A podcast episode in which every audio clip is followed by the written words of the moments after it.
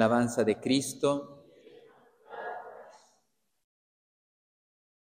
Bueno, dos buenas noticias que quisiera compartir con ustedes, que nos, al menos a mí me hace mucha ilusión.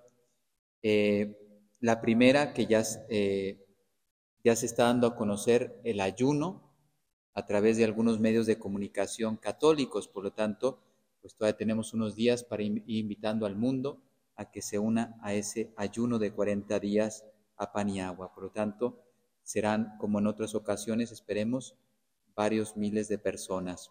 Ustedes saben que esto será un frente espiritual muy importante para lo que está viviendo el mundo.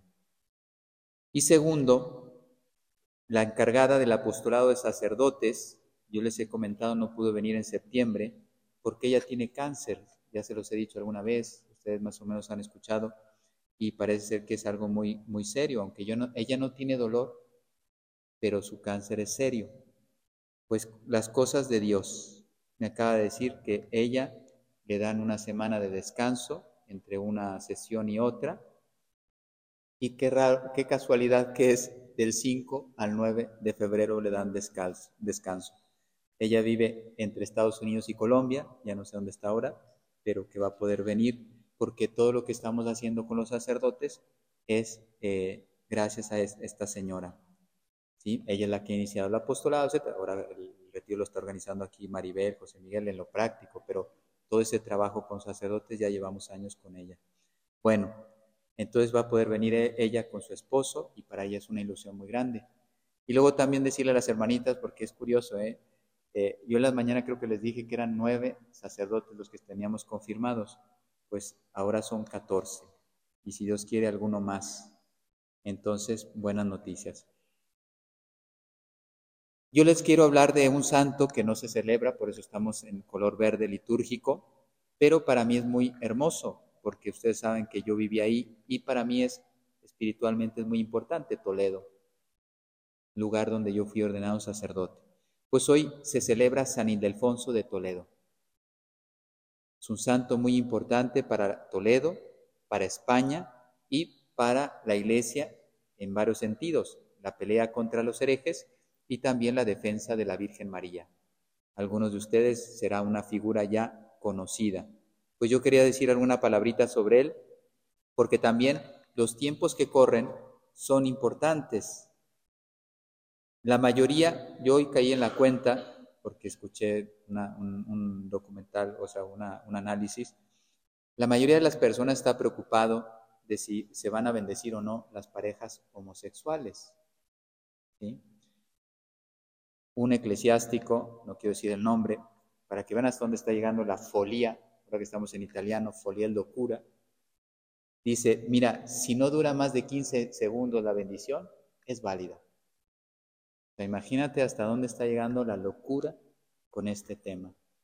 Pero este no es lo, a mí me parece que no es lo más preocupante. Lo más preocupante es que han hecho en la escuela de el instituto, ay, se me fue el nombre, bueno, el, del, Vaticano, el Instituto de Estudios Teológicos del Vaticano, se ha hecho una propuesta para cambiar la forma de hacer teología. Esto sí es preocupante. Esto sí va a cambiar la historia. ¿Y quién habla de ello? ¿Quién le dedica un artículo? ¿Quién le dedica una palabrita? ¿Te das cuenta cómo estamos distraídos si 15 segundos hacen un pecado o no? Y en cambio esto puede cambiar la historia de la iglesia para siempre. ¿Qué va a permitir Dios? Yo no lo sé. Pero esto es real.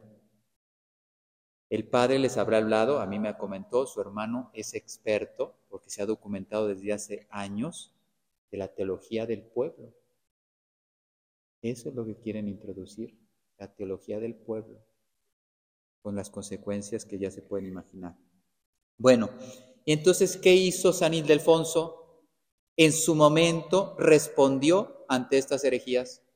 Por eso quería traerlo a, esta familia, porque también a nosotros tendremos un compromiso, cada uno en su formación, cada uno en su ámbito, pero no podemos ser ajeno a lo que está pasando. Bueno, hoy es crear conciencia. Dios dirá. Unas palabritas sobre. Nace en el año 607 de familia noble, sobrino de San Eugenio, arzobispo de Toledo, y después le sustituyó. Era poeta, músico, teólogo, amigo y consejero de San Isidoro de Sevilla, formador a un tiempo, perdón, San Isidoro fue formador, no, San Eugenio, su tío, fue formador un tiempo de San Ildefonso.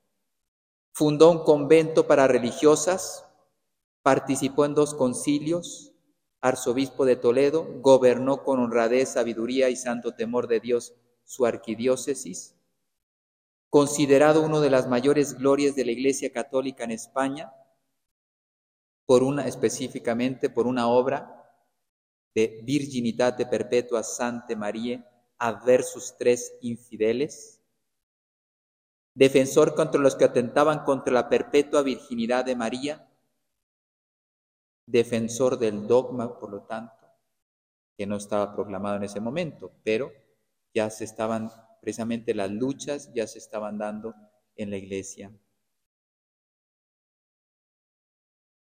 Había dos herejes, Jovinano, Joviniano perdón, y Elvidio. Joviniano decía que en el parto había perdido la virginidad, pues le responde a él, eh, para Elvidio que la había perdido en el parto y ya no había sido lógicamente después del parto. Él no dejó de cantar las grandezas de María, que dice San Luis María Greñón de Montfort, hasta que no sea suficientemente conocida María en el tiempo, no será suficientemente conocido Jesús. Por eso me parece también importante. El Papa Martín I en el Concilio de Roma decía, anatema a los que niegan que María concibió virginalmente al Verbo, le dio luz a luz virginalmente y permaneció virgen después del parto. Pues los que niegan esto, el Papa Martín I, anatema. Proclamó todos los privilegios marianos, defendiendo especialmente su virginidad perpetua como signo de divinidad de, Cristo, de la divinidad de Cristo. Solo Dios podía ser concebido y nacer virginalmente.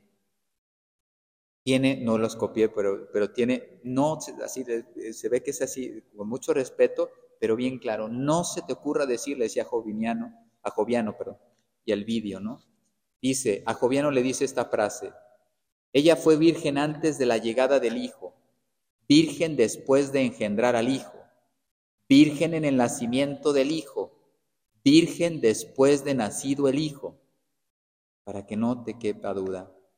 El 18 de diciembre del año 665, en una capilla donde estaba orando, dedicada a la Virgen María, se le aparece y le pone una, una, casulla y le dice la Virgen, ojalá que algún día nosotros recibas tú estas palabras, tú eres mi capellán y mi fiel notario, recibe esta casulla la cual mi hijo te envía de su tesorería.